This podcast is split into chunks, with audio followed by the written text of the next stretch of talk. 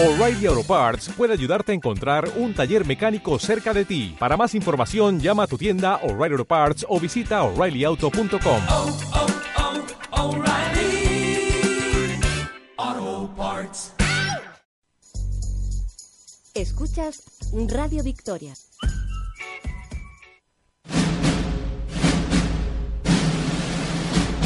Betamax, Radio Victoria, 107.1, con Alberto Pons. Muy buenas tardes. Había ganas ya de radio, había ganas de Betamax. Eh, bienvenidos al programa número 4 de, de, este, de este humilde equipo que poquito a poco pues vamos creando lo que parece ser todo un programa de cine. Eh, primero, aprovechando la coyuntura, eh, siendo tan reciente el Día de las Madres, pues desde aquí de Betamax, eh, algo pasa en... Lo tengo flojito, flojito, perdón, eh, que tengo... Casi no lo escucho. Estamos en directo, es lo que tiene. Eh, no. Pues aprovechando ver, la ¿cuál es el coyuntura del... Mientras arreglan el problema técnico. Tú sigue con la ahora. coyuntura y Ahora. deja que el técnico arregle esto. Listo. Mm, Perfecto. ¿Ya? Ok. Arreglado, ¿eh? Esto lo podemos cortar y luego volvemos a... No, esto, No va, puede, ¿eh? va del tirón. Bueno, pues nada, eh, desde aquí felicitar a, a todas las madres, a todas las madres de cine, acordarme entre otras grandes madres como, como aquel alien que tanto protegía a sus cachorros. Y hoy tenemos una, una visita especial y una baja importante, pero tenemos la visita de José Fernández, quien se encargará hoy de sustituir a Carlos. Tienes un, tienes un papelón, porque Carlos es de los Galácticos de Betamax. Y hoy te encargarás del monográfico. ¿A quién no- ¿De quién nos hablará, señor Joseba? Bueno, muy buenas tardes a todos. Pues hoy hablaremos de Clint Eastwood, un actor, director, productor, guionista, Y ya está. músico, Y no sigas diciendo leñador. Te- tenemos a Wanda, una vez más. está. Abuelo, buenos días. Al señor Curro Pitars con la serie Harrigan. Muy buenas tardes a todos. Y como no, al el toque femenino del programa que, que lo da Belén Caballero. Buenos días, buenas tardes ya. Y una vez presentado el equipo, vamos con, con el primero de los bloques, ¿vale? Como no, el, Qué guay. el DJ más importante del panorama nacional nos hablará de Qué guay la música. las noticias y efemérides con DJ Wanda. la melodía de Canon, de la gran factoría de sueños y pesadillas. Bueno, pues hoy traigo pocas noticias, la verdad. Pero son bastante compactas y es que hay una segunda parte de Space Jam, aunque sea aunque parezca mentira, y estará, estará protagonizada por LeBron James. Ahí lo dejo. ¿Qué os parece que haya una segunda parte de Space Jam, por favor? Es que Michael Jordan, yo creo que no se puede. eh, aparte del LeBron, a mí personalmente me cae mal. Es un tipo que cae mal. Sí, está muy fuerte, ¿verdad? sí, tiene cara de malo. Sí.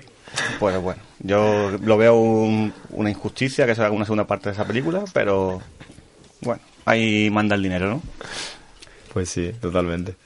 Eh, ¿Saldrá Roger Rabbit? Roger Rabbit. ¿No salía? No, Space Jam es Sí, la de la- el pato, Lu- el pato Lucas. Estaba. Bugs Bunny. Bugs Bunny, eso. Eso, eso.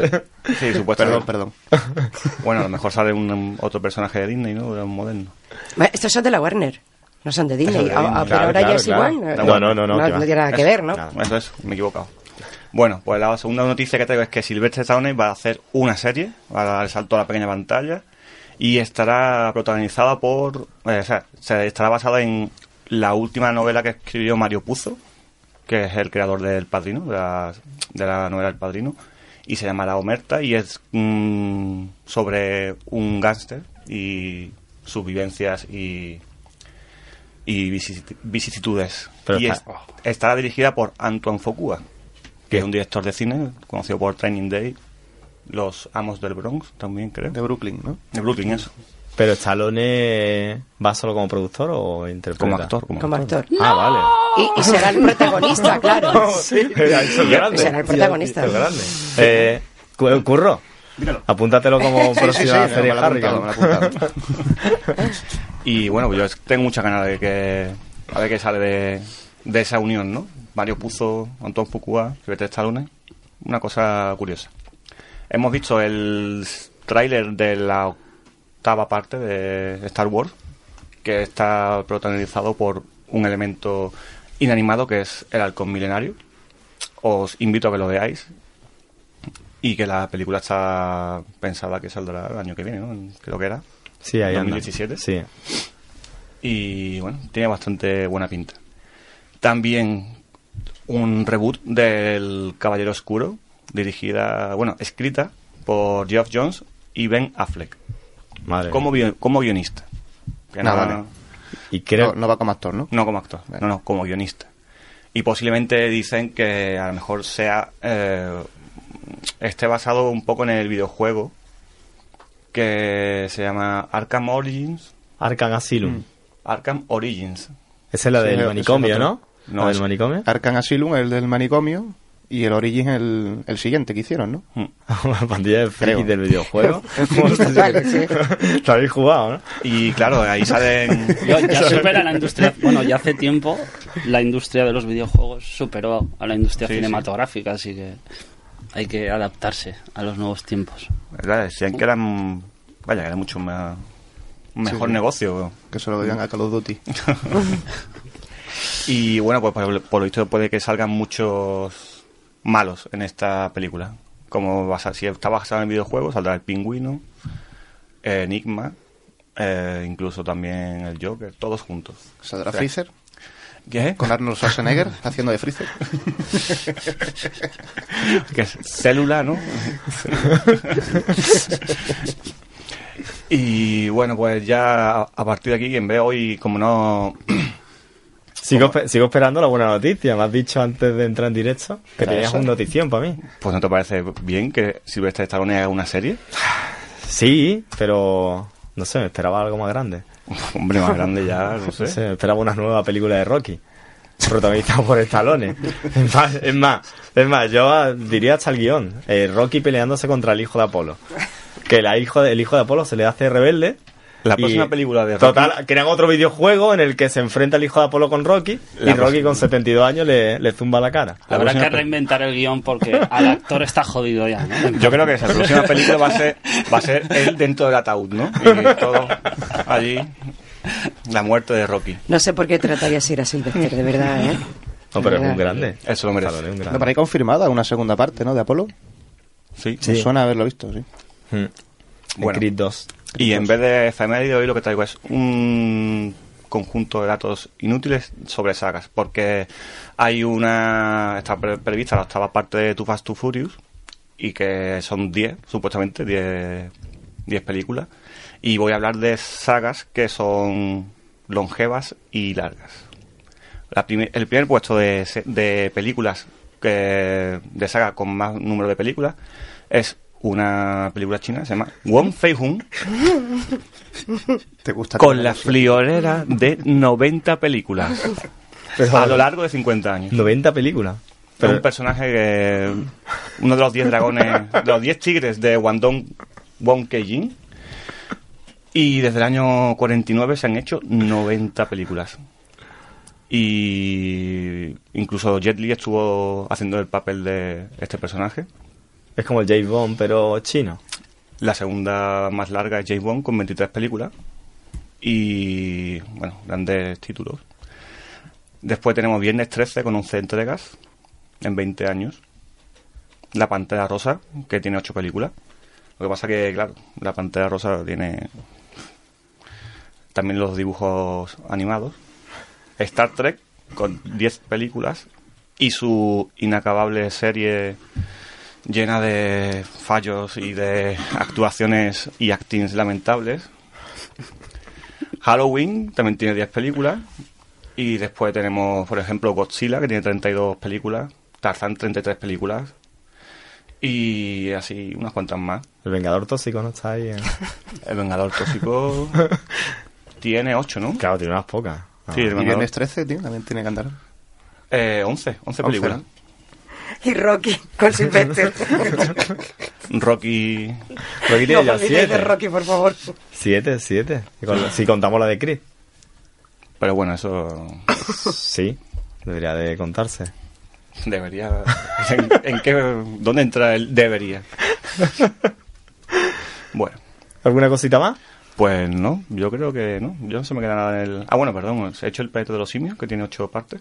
No. No. Pero bueno, cuenta. Pues, el planeta de los simios, que tiene 8 partes que la para el año que viene está prevista la tercera parte. Pues nada, oyentes, Eh, si, si tenéis tiempo y queréis hacer maratones, podéis empezar por la película china esa. y con suerte, antes que, que termine el año, la, la que- completa. Antes de que muráis, habréis visto la mitad. Pues muchísimas gracias al señor Wanda. Y, Muchísimas de nada. y ahora tenemos un debut de lujo. eh, capitaneando el monográfico de Betamax, señor Joseba Fernández.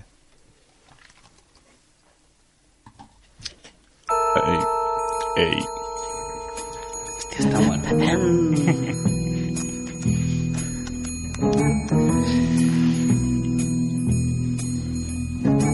Pues bueno, aquí hoy vengo a hablar de, bueno, sustituyendo a Carlos, que desde aquí le mando un saludo.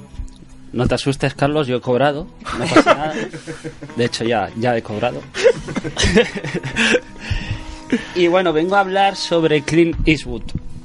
Bien, su nombre completo, Clinton Eastwood Jr. Nace el 22 de mayo de 1930 en San Francisco, California. Este señor tiene ahora mismo 86 años y está hecho un jovenzuelo, y ahora entenderéis por qué. Es actor, director, productor, guionista, músico y compositor. Básicamente ¿Qué es. parece? Es el puto amo. claro, claro, que Se le quedaba que el bote, ¿no? Sí, sí. La, vamos, creo que es uno de los- una de las mayores eminencias del cine. Sí. Siempre, siempre, Y con permi- está vivo. siempre con permiso de Spielberg, por supuesto. Le falta ser luchador, eh, luchador de lucha libre, algo de eso. Lo que Sí, yo tengo, tengo una duda. Apa. Clint Eastwood está en el, en el club este del, del rifle donde estaba El Charlton Heston. Heston. Hostia. Ya, Es- pues, Pues no lo sé. eh, Pues- pues sí, tiene toda la pinta, estado- tiene toda la pinta. A Seguro. Clint se le ha vinculado mucho con la política, con pues, instituciones de armas y bueno, todo, Acerca, acércate el micro, Seba. todas estas cosillas que en Estados Unidos están... Cumple con el patrón estadounidense, ¿no? Sí, entonces Perfectamente. pues... Él es así. Venga, anda, continúa. Bueno, pues decir que nada más nacer ya apuntaba muy alto. Fue el recién nacido más grande de su hospital ya que pesó 6 kilazos. Muy bien. Nada más nacer. Su Por madre, Dios, para parir eso. Claro. Pobre madre. su madre, Ruth Eastwood, trabajaba en una fábrica de IBM y murió a los 97 años. Es decir, Qué alegría. se presenta una, una madre con mucha vitalidad, mucha fuerza y su hijo pues parece que ha heredado muy bien esos genes. Y sobre su padre, decir... Micro. Acércate. Está aquí, vale. que te perdemos. Es que soy... es mi primer día. Vale. Ya no vas a cobrar más, ¿eh? Eso pasa por pagar por adelantado, Antes de ¿sabes? tiempo. Estas cosas... Si cobrara después no habría problema. Bueno, su, su padre, el cual hubo un rumor que decía que era Stan Lauren, el flaco del gordo y el flaco, porque decían que tenían un, un parecido bastante alto. Pero incluso periódicos, me acuerdo, esto salió porque se hizo, eh, se hizo una caricatura en un periódico italiano, un periódico inglés hizo un fotomontaje sobre esta caricatura y en Estados Unidos la prensa afirmó rotundamente que Clint Eastwood era el hijo de secreto de Stan Lauren. Además, lo has dicho como si lo hubieras vivido. Porque ha dicho, yo me acuerdo que esto se... Yo me acuerdo que lo, leí, ¿Sabes? que lo he leído esta mañana. Pero ¿quién es el, No, claro. Lo ¿quién has dicho el de esa forma. El Eh, padre, no, el padre af- eh, finalmente se, se confirmó que su padre era Clinton Eastwood, un- una humilde persona que trabajaba en una gasolinera y ese es su padre. Ujú. Anda. Qué cosa. Cosas. En fin, más cosas, ¿qué de, más cosas de Clean. Eh, Clean por favor, eh, Wanda, sujeta, sujeta a Joseba, Atale la mano. que, que no se mueva tanto, porque es que se va para el micro, para un lado, para otro. Eh, sí, hay que decir que sí que per- pertenece a la Asociación Nacional del Rifle. Pertenece, ¿no? Sí, Estaba y que claro, ¿cómo no? ha amenazado a Michael Moore con matarlo si se acercaba a su casa, como hizo con Charlton Heston. Qué fuerte.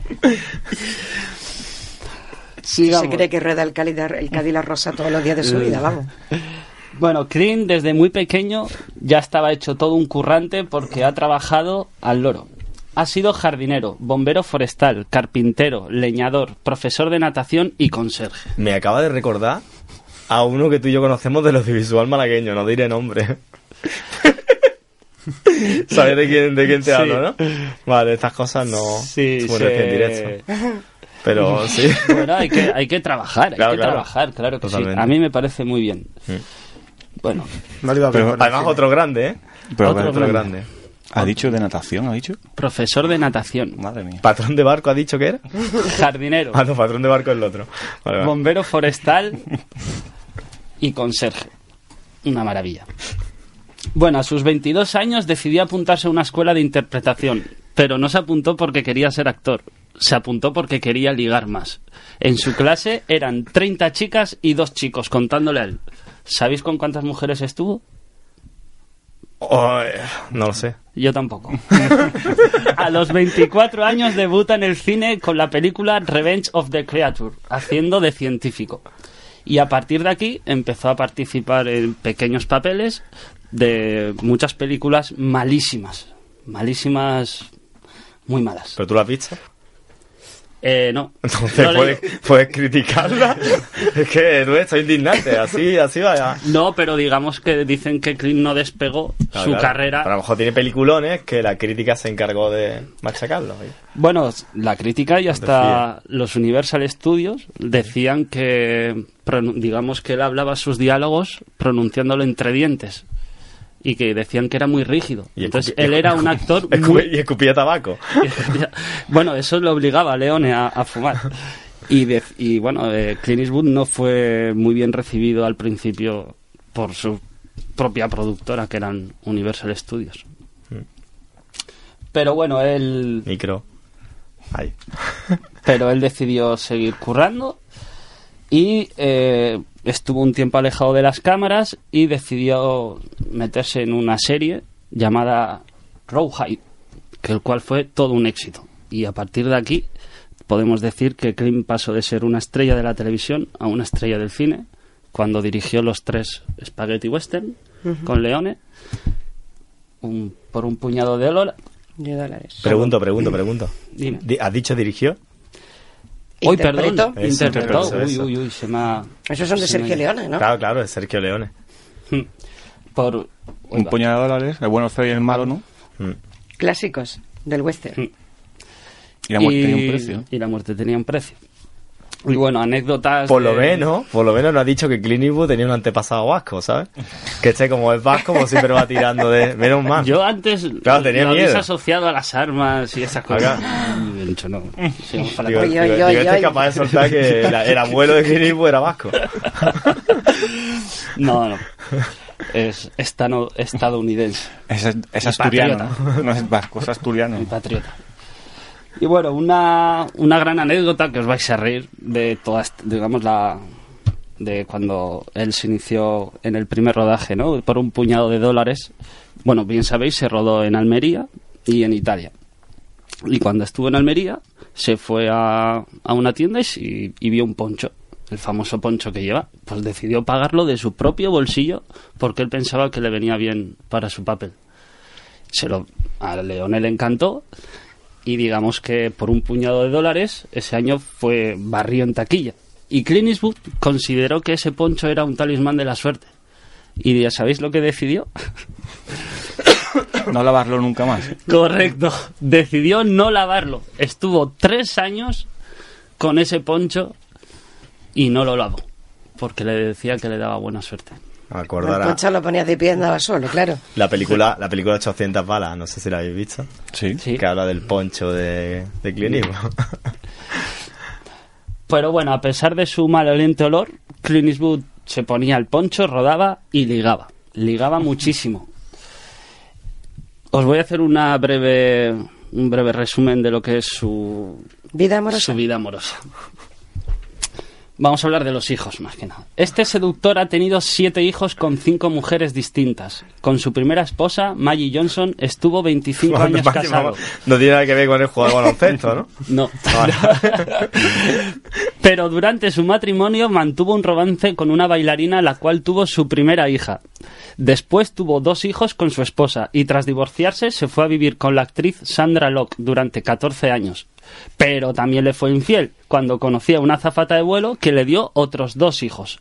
Años después vivió con Frances Fisher, con la que tuvo una hija. Y ya a sus 66 años se casa con Dina Ruiz, con la que ha tenido otra hija. Y así llegamos a los siete hijos. Estoy viendo la cara de Belén. Belén, tú a eso, ¿qué tienes que decir? Que por cierto, Prefiero no decir nada. que por cierto, tengo que decir que sigue soltero. Sí, sí, claro. Es que además yo, por ejemplo, a Clint Eastwood no le encuentro ningún atractivo. Pero eso será, eso será, por ejemplo, porque él no ha encontrado el amor de su vida. No se lo podemos preguntar. No sé, a lo- Es que el amor estaba en el poncho. Ah, Que ha sido el que él ha querido ahí, que ha tenido siempre pegado. Que lo mismo él, él es una víctima y no encuentra Claro. su media naranja. Está hecho un jovenzuelo. A mí me encanta la gente que, que vive como si no mujeres, a sus mujeres no lo Tiene sé. que estar muy contenta Súper felices. Bueno, en mil- A mí lo que me encanta, perdona, Mira. es como siempre lleva el cinturón. Por debajo del... Por encima del ombligo. Yo no sé Sí, qué tipo de cuerpo tiene Clint Eastwood, pero es especial. O sea, tú le ves, por ejemplo, la cintura de un montón de actores y dices, esa es la de Clint Eastwood. ¿Mm? ¿Por qué? Joseba, tú que sabes tanto.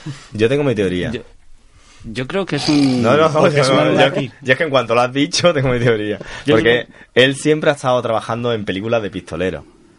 Y en películas de pistolero lo normal es que te pongas el cinto y se te caigan los pantalones. ¿Qué es lo que ocurre? Cuanto más alto se suban los pantalones, más alto tiene las pistolas Pues- y más tiempo dura el pantalón en caer. No sé por tiene Tiene teoría. que ser eso, Sí. porque es curioso, mm, la habéis observado también Sí, vosotros, que, que siempre lleva el cinturón y el pantalón de una forma especial. Es una gran seña de identidad. de él, ya. Y yo no sé por qué yo me fijo en eso, la verdad. tampoco. También puede ser para marcar paquetes. Se lo subo hasta arriba. La cosa es que por lo menos crea una atracción. Sí, sí, sí, Tiene, sí. ¿no? Ahí, Es como ahí, claro. tiene algo, Chas. pero se le ve un Que hablen de ti, sea bien o mal, ¿no? Sí, pero que hablen. Claro, como decía Lola Flores. Josevink, Pero bueno, le queda usted un minutito. ¿en serio? En serio. Es que se lo estamos Pues, robando entre Claro, todos. claro, claro. Bueno, pues muy rápido. En 1968 funda la compañía, la compañía de producción Malpaso Productions y en 1971 dirige su primera película, Escalofrío en la noche, con total y absoluto control sobre la creatividad y la ejecución de este proyecto. Fue elogiado por las críticas y la actriz Jessica Walter fue nominada a los Globos de Oro como mejor actriz. Eso con su primera peli. A partir de aquí, pues bueno, ha dirigido más de 30 películas, ha tocado diferentes géneros, western, drama, acción, y digamos que, como decíamos antes, es uno de los muy pocos que consiguen la aclamación del público y de la crítica poniéndose tanto delante como detrás de la cámara. En ese sentido tiene un doble punch que lo hace bastante más grande Pues que, sí. que Spielberg. Así. Alberto, yo le he cortado el Y micrófono estaba- ya. ¿eh? Estabas terminándolo bien, ¿eh? Claro, tenía soltado- que... En verdad, tú sabes, Bueno. siempre hablamos de géneros, hablamos de personalidades y cada director siempre te va a dar un rollito. Os quedáis, que- sé que es muy difícil, pero una película de, de Clint como favorita. Em, es una Complicado. ñoñé, pero me gustan mucho los puentes de Madison. Y el Cadillac Rosa me encanta. ¿Wanda? Eh, medianoche en el jardín del bien y el mal. Yo me quedo con Misty River Ah, bueno, bueno. Es que y se con me ha los quedado puentes de Misty Madison, River. por supuesto. Se me ha quedado Misty River, Los que me parece puentes de un Madison vamos. Curro. ¿Alguna película favorita de- del señor Eastwood? Eh, perdón, pues ¿con cuál me quedaría yo? Con la de Million Dollar Baby. Mira, y yo que nadie lo ha dicho, ha pasado por alto y, y fue un personaje de acción ochentero brutal. Harry, Pues, Harry. el sucio. Harry el sucio. Las películas de Harry, con ese pistolón, por favor.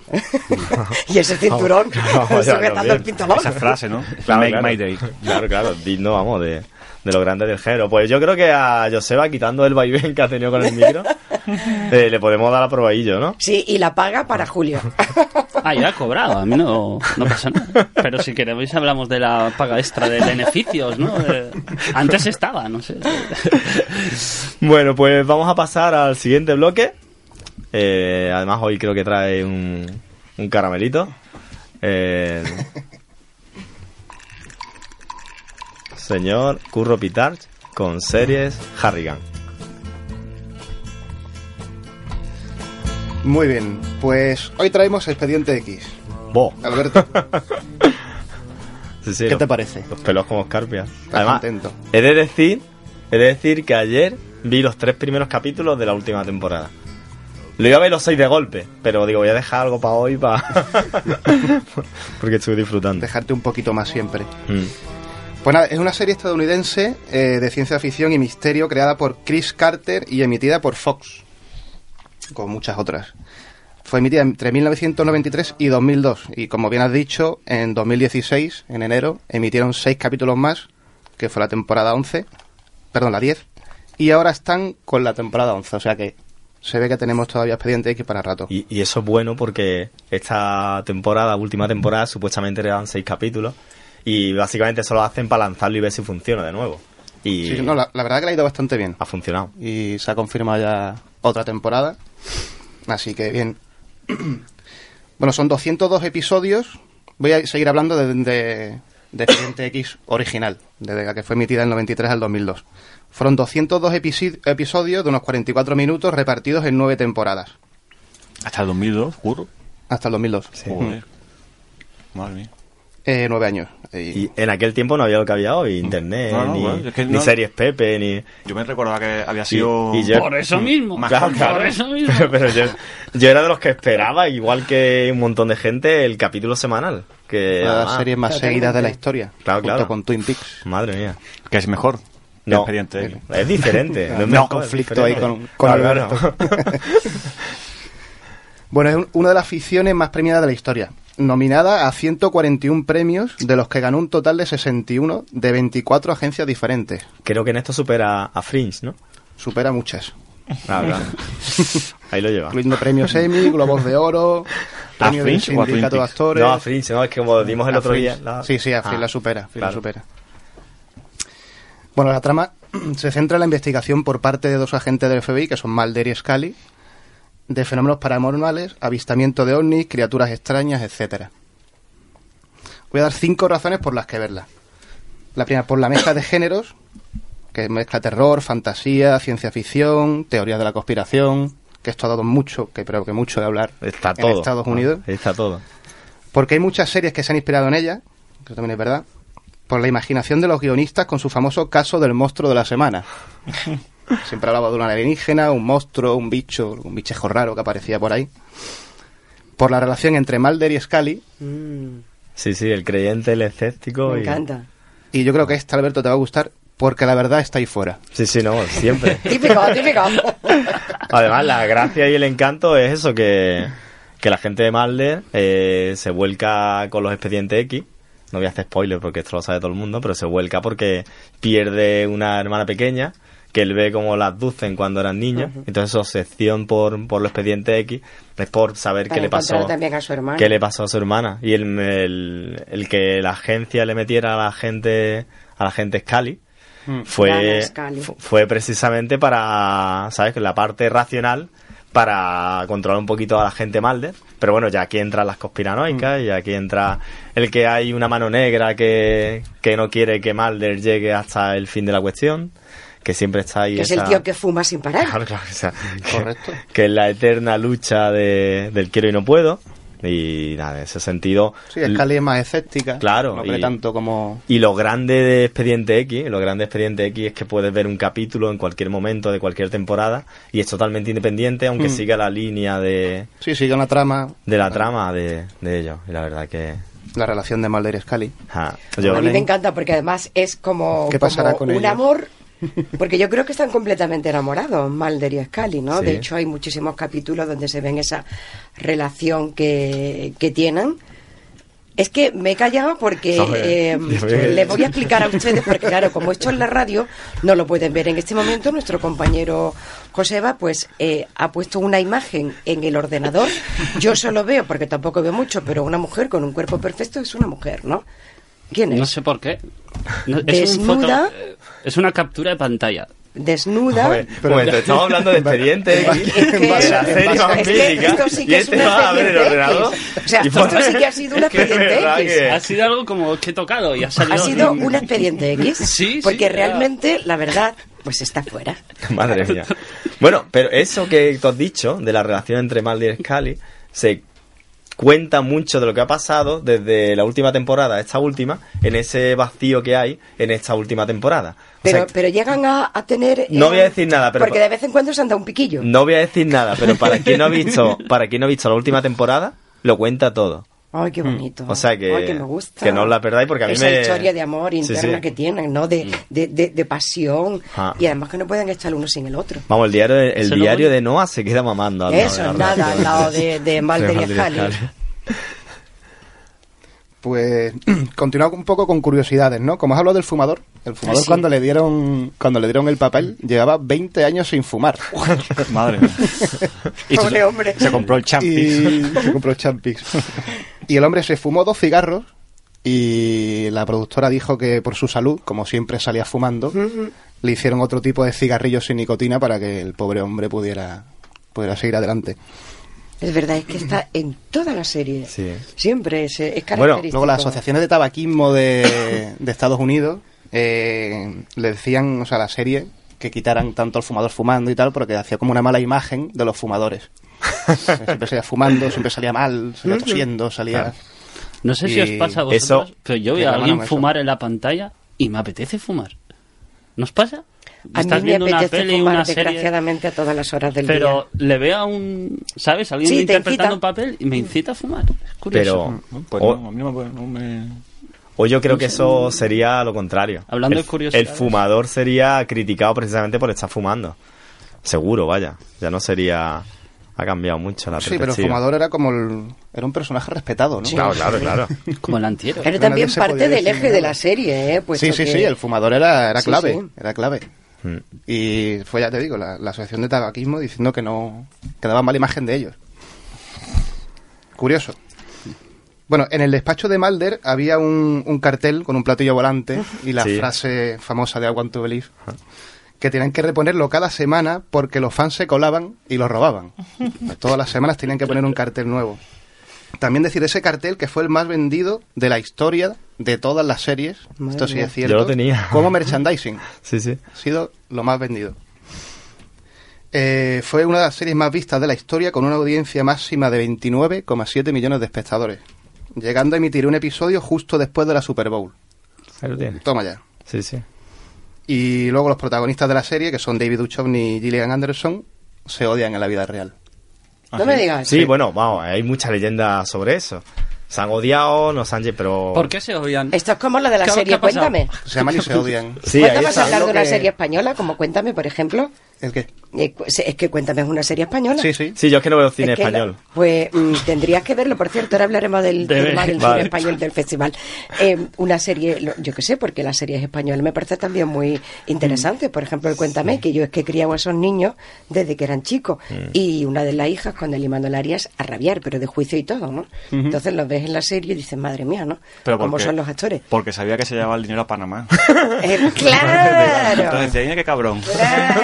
De progre. Que es lo que le pasa a, a Mulder y Scully, ¿no? Que fíjate, Bueno. parece Que están son, enamorados. son- sí. son dos personas muy diferentes. Son Sí. totalmente diferentes. Ella, por lo que se- por lo que dicen, es muy fiestera, le gusta hacer mucho de fiesta. Pues no Y él parece. es mucho más serio. No, pero para que vea... No lo parece, ¿eh? Es al revés, Es vamos. al revés, realmente, lo que tú te crees en, en la ficción. Bueno, pues... Puntuación. Eh, ten cuidado con lo que dices. Venga, vamos a ponerle un 9. Vale. Vale, muy bien, muy bien, muy bien. Hombre, Muy bien. Es de 10, pero como la perfección absoluta es complicado, Tú has cobrado te también. lo vamos a dejar has dado, pasar. has dado un 0,5 más y Te has cobrado 0,5 también, más. ¿no? Porque- Un 9, un 9. Oye, pues yo he La de- verdad que la serie está bastante Yo he de decir que, yo he de decir, que lo he dicho muchas veces, que a mí es la, la última serie que me enganchó. Pero, pero, De- espérate, ¿la última o la única? No, no, la última. De, antes de eso estaba el equipo A, el coche fantástico. ese tipo Eso es mentira, ¿vale? todo eso son series.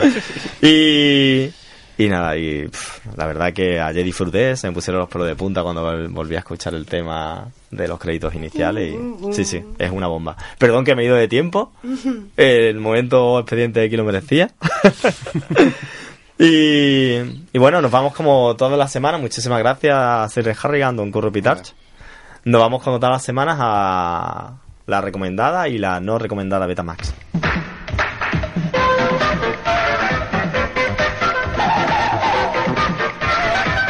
Y hoy como recomendada Betamax, os lo voy a poner fa- os lo voy a poner bastante fácil porque vamos a puntuar La vida es bella de Roberto Benini.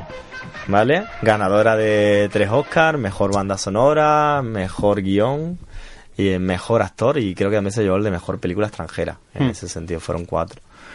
Y nada, yo a esas de las películas que, que te, te marcan, te llegan a lo más hondo y, y te, te revuelven entero. Yo personalmente a esa peli le doy, le doy un 9. Si estuviera firmada por Spielberg seguramente le daría un 10, pero como es Roberto Benini le doy un 9. Buenos días, príncipes. Ah, que me gusta.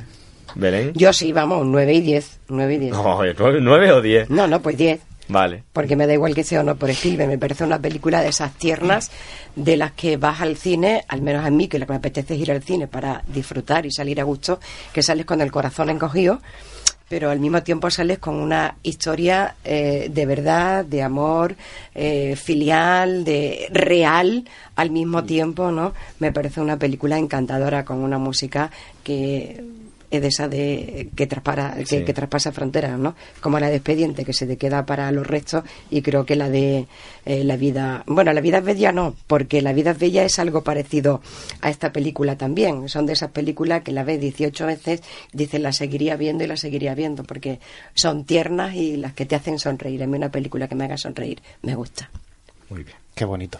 ¡Ay! Don, Don Curro. Yo le doy un 9 también. Yo le doy un 9.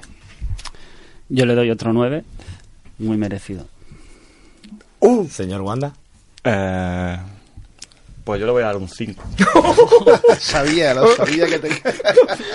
Mira, te, te lo he visto Eh, esta bueno, cara, bueno, le he visto, justifica, le he visto la cara a la mañana y he dicho, este hoy viene con ganas de... no puedo creer ¿Por qué? No, No sé, yo déjalo qué que sé. justifique. Yo la- mm, tengo que deciros que la vi hará escasamente un año o dos, como mucho. ¿Y qué te y pareció? me parece una ñoñería de película. Ay.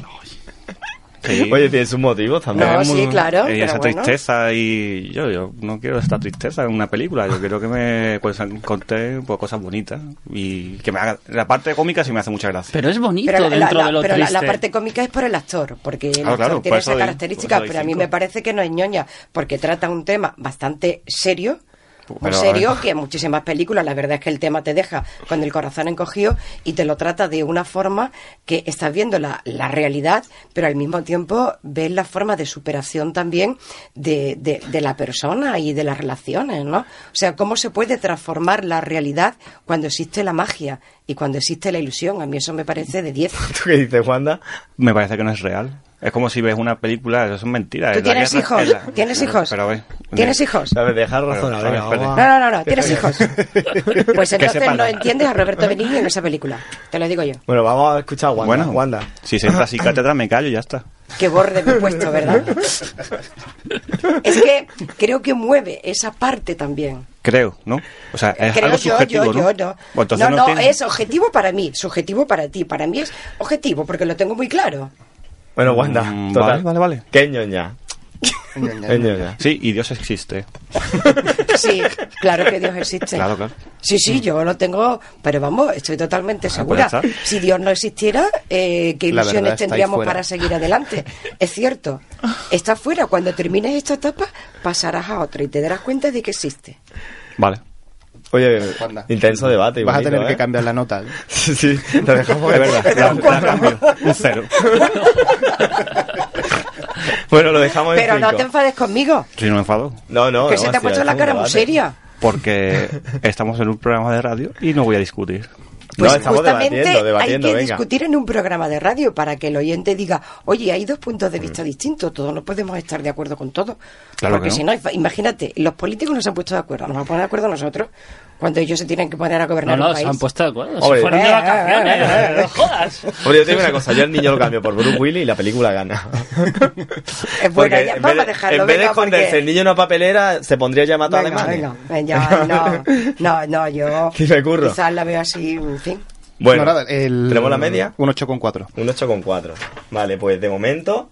Bueno, se ha puesto por lo, por lo alto del último Boy Scout y por debajo de Terminator Hombre, 2. estaba Lógico. claro. Ah, por cierto, me vi el último Boy Scout. Esta, Oye, me la tienes que semana. traer. Te tengo que traer el DVD. Vale. ¿Y qué tal? Y ya, justo, ¿eh? Justo. No sé, me esperaba más por, por lo que hablasteis y me esperaba más, pero me pareció algo.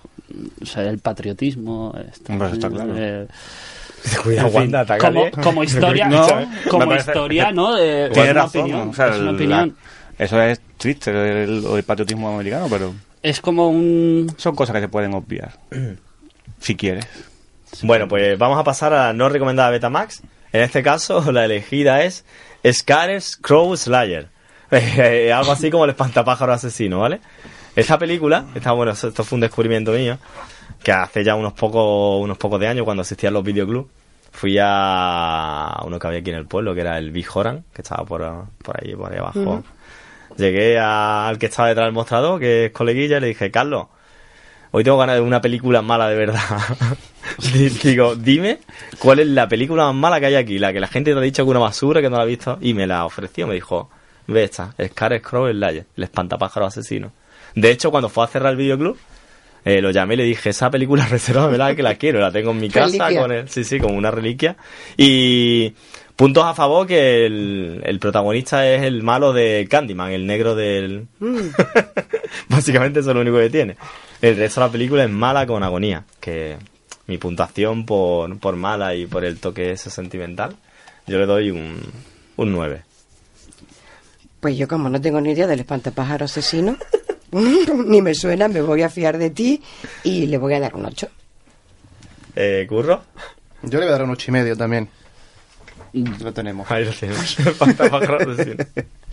Yo no la he visto, pero como vengo a sustituir a Carlos y dentro de las responsabilidades de Carlos es putear a Un mezcla de Alberto, Viernes 13 con, con la matanza de Texas, ¿no? Un poco ahí. está muy bien, la caracterización está bastante bien. Yo le doy un 5. Un 5, escúchame, Joder. vamos por parte. Aquí la puntuación Como le, al alta, como le dejo un 5, Claro. la puntuación alta es por lo mala que es. Entonces, es que te tengo que llevar la contraria hoy, no sé por qué. Un 6, venga. Venga, va. Eh, Wanda, Un 8. ¿un 8? Sí. Vale. Eh, Curro, ¿cómo van esas Pues ahora te digo, Bueno, estoy puntuar aquí- pelis que no hemos visto también es una no, no, poco me, me putada. parece ¿no? lamentable. Tenéis que hacer Claro, trabajo eh. en casa y tenéis que ver el espantapájaro asesino. Sí, sí. Bueno, yo sé que está complicado, no está ni online, creo. Para que en una película no esté online, eh... esperamos que yo os la pasaré. Ya sabéis. No, de- déjalo. Oye. No ningún problema. Scares Crow Slayer, una de las películas peor puntuadas en IMDb. ¿Cómo llevamos la cosa? ¿Curro? Ay, perdón. Perdón, perdón. Se me ha ido, se me ha ido. Estaba ahí viendo el, el, el personaje. Bueno, Venga, un 8 con 2. 8 con 2. Pues de momento sigue líder el tigre y el dragón. Mm, seguido por Etihad, el Terminator indio. y en tercer puesto, la no recomendada Betamax. Eh, apuntar oyentes, Scare, Scrow, Slayer. o el espantapájaro asesino. Así que vamos a pasar a la sección femenina de Betamax. suena Con- años 20, la sección femenina. La agenda cultural Betamax. Yo tengo el corazón encogido porque mi compañero tiene una cara. Me está mirando así. En este momento son como, como Mulder y Scully. En el fondo nos queremos, pero tenemos posturas distintas. Paso palabra. Oye, Bueno, me, encanta pues- este técnico de sonido. Vamos a hablar de, de lo que llega muy rápidamente, porque me gustaría aprovechar también para hablar un poquito de- del Festival de Cine. Eh, nos llega una, un thriller americano que se va a estrenar también de- dentro de poco, que se llama Triple Nueve, es de acción policiaco y está dirigida por John Hillcoat. También llega El Olivo, eh, dirigida por la por Iciar y está interpretada por Ana Castillo y Javier Gutiérrez. Es, es un drama, es un típico dramón. Eh, se trata de una chica, Alma, que está a la búsqueda de un olivo porque su abuelo, pues cuando lo venden, deja de, de hablar y de comer y entonces ella pues eh, se lanza a la aventura de buscar ese olivo. Llega también una película desde el Reino Unido como casi siempre, con terror. No pueden faltar los estrenos de terror, pero esta es de terror como para llorar. Esto peor que el espantapájaro, por lo visto. Se llama El otro lado de la puerta eh, y de- está dirigida por Johannes Roberts y la verdad es que no tiene ni, ni buenas críticas. Una historia sobrenatural. Y llega también pues una secuela una secuela que se llama Infiltrados en, Miami, desde Estados Unidos. Está interpretada por Ice Cube. Eh, el título original es eh, Rise Along 2, porque la primera pues fue el Rise Along 1. Y es un intento más pues del cine americano de hacer una comedia de acción policíaca, un thriller Un chiste- con una parejita eh, de Ice Cube y su compañero que no Chistes de negro, cómo se llama chistes de negro, eh. una Ah, cosita así sí. Infiltrados en Miami se llama también eh, llega La venganza de, de Jane eh, de Gavin O'Connor eh, es un western con Natalie Portman y Ewan McGregor es un drama un drama familiar que no aporta tampoco absolutamente nada nuevo ni al mundo de- del western ni al mundo del cine.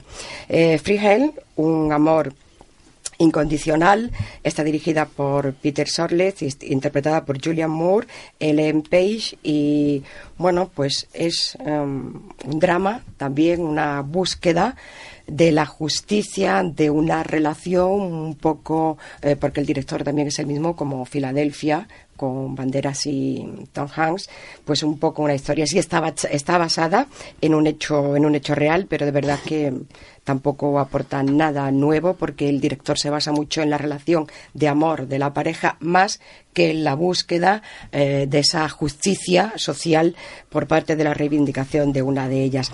Y para terminar con una película española dirigida por Vicente Villanueva, es una comedia con eh, Alessandra Jiménez, Alessandra Jiménez, eh, Cristina Castaño y Victoria Abril y se llama Nacida para ganar. No sé si os recordáis que se llevaba mucho en la época de los finales de los 60-70 la pirámide de inversión de dinero y tal. Bueno, pues es un poco Sí. así, ¿no? Eh, estas chicas quieren invertir, invierten y, y el tema va pues con esa tomadura de pelo, pero que al mismo tiempo, bueno, pues era una ilusión para salir cada una de- del mundo Que realmente lo- que le rodea, ¿no? Los estrenos de esta semana flojito, ¿no? Muy lo que veo. flojitos, muy muy flojitos. No son nada especial, pero bueno, ahí están. Yo creo que eh, con ir al cine, verlos y tener cada uno pues, pues su opinión, pues oye, si te hace sonreír o no te hace sonreír, ya es tu problema. Hay un poquito de todo, como veis. Hay drama, hay thriller, hay terror y, y cine y cine español. Hablando Claro de cine sí, español, hay que ir al cine. vamos a ir, que tenemos muy poquito tiempo. Teníamos prevista una entrevista con el director de, del Festival de Cine de Málaga, pero tiene la agenda exageradamente ocupada. Hablé con el realizador, el señor Kiko, el cual nos hemos saludado para ver si podíamos incluso grabar en fin de semana, porque nos dio la cita al programa un domingo a las 10 de la mañana. También Entonces, bueno, la verdad mm, es un poco complicado venir el domingo a las 10 de la mañana a grabar una entrevista para hablar del Festival Yo ya estoy en la última copa. ¿no? Sí, eh, pues sería empalmando, yo no sé, no tengo ni idea, ¿no? Pero bueno, ya que estamos aquí, queda poquito tiempo, con el permiso del señor director, vosotros que habéis participado también, que habéis estado en el Festival de Cine, cómo lo, me gustaría saber cómo lo habéis visto y cómo habéis visto la parte, eh, hagamos dos sesiones, la sesión corto Málaga y gente de Málaga, que me parece importante, y también pues la presentación de, de la película que, que ha ganado y cómo se ha desarrollado el festival. Señores. Pues nada, yo lo vivió, la verdad, he, he podido estar un par de días, el día que proyectaron Chimplonito, que por cierto, una pequeña crítica al festival, muy mal por dejar a una empresa externa que se encargue de, de pasar los proyectos a DCP, que cogieron los proyectos de todos, lo, lo metieron en un chorizo y lo pasaron a DCP. No se encargaron ellos, se encargó una empresa externa. Y a Chimplonito no afectó mucho, el sonido nos lo mató y la imagen la dejó súper oscuro. Por lo demás, guay, grandes trabajos, buen ambiente, mucho postureo, como siempre en, en el Festival de Cine de Málaga. Y la parte que, que, que lleva al tema de cortometraje en Málaga, la verdad yo tenía mi favorito, porque lo vi cuando yo veo un corto, digo, chapó. Eh, vi los del segundo programa, los del primero no los vi. Y había uno por ahí que era Cretino, de, de Edu Moyano, que estaba en las apuestas, que, que, que la verdad yo lo vi, fue un corto espectacular. Y nada, yo por mi parte, para mí ese era el, el ganador. Y por lo menos tendría que haberse ya una mención especial. Luego, por otro lado, eh, me alegro un montón porque aquí alguien de la de muy de la casa, que es Álvaro Carrero, se ha llevado el premio al cortometraje en Málaga, que es el de Abre Fácil.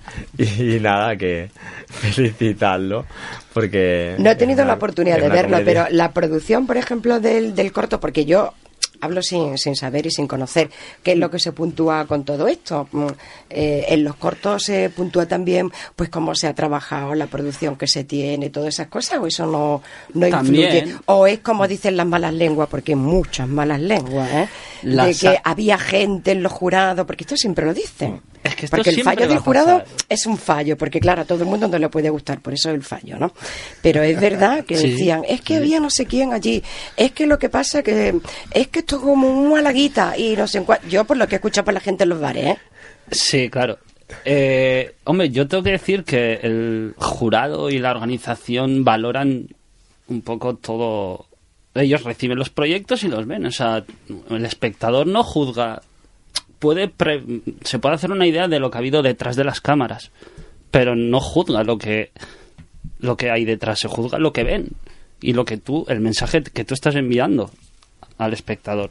Entonces, yo me imagino que el jurado, pues tendrá en su cabeza, oye, pues Venga, eh, mójate, lleva una José, preproducción mójate, de mójate, ¿no? tiempo. Todos esperando a que te claro, mojes. claro, no andes por la rama, está ahí. No, es que es Mójate. verdad. eh, y además te lo he dicho, eh, el Festival de, de Málaga, su función es impulsar el cine.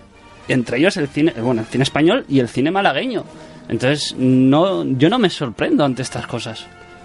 No estoy diciendo que lo viera venir, porque me sorprendió el fallo del jurado. Las cosas como son. Pero no hay que olvidar cuál es la principal función, y es que, que la gente vaya al cine. Claro. Es que ese es el principal problema. Bueno, Que eh, la gente no va al cine. Y, no y se una, una, una un- duda, con un millón y pico de presupuesto que tiene el Festival de Cine, Sí. eh, los que presentáis cortos y tal, como es tu caso, como el de Álvaro que ha conseguido el primer premio, Sí. eh, ¿a vosotros os pagan? Por ir allí o ese dinero es para los actores que vienen? Para los Lo cobro Audi. yo, ¿verdad? De ahí has cobrado tú. O Habrá es que para los preguntar, Audis diga. que estaban allí tan grandes y tan preciosos. Es una curiosidad, de verdad. Oye, que no lo sé, hablaremos con Vigar sobre ello. Eh, estamos ya justito de tiempo. que no has cobrado. Voy a, hacer, voy a hacer un pequeño, ¿sabes? Un pequeño recordatorio que esta tarde, a las 6 de la tarde, eh, Chimplonito está en la semifinal de Cortobel. Lo tenemos aquí cerquita, ¿vale? Para la gente del pueblo. Oportunidad de ver Chimplonito con la calidad técnica lo suficiente como para que la gente pueda valorarlo un poquito, ¿vale? Así como el resto de trabajos que están todos geniales. Eh, un servidor estará por allí acompañado de parte del equipo Betamax. Por si queréis venir, os podemos firmar autógrafos, estaremos encantados. Y, y, de- y despedimos, ¿vale? Hasta el, hasta el próximo Betamax 5. Muchísimas gracias y. Wanda, que te quiero. Se ha enfadado, se ha enfadado. Radio Victoria. Escúchanos online en radiovictoria.es.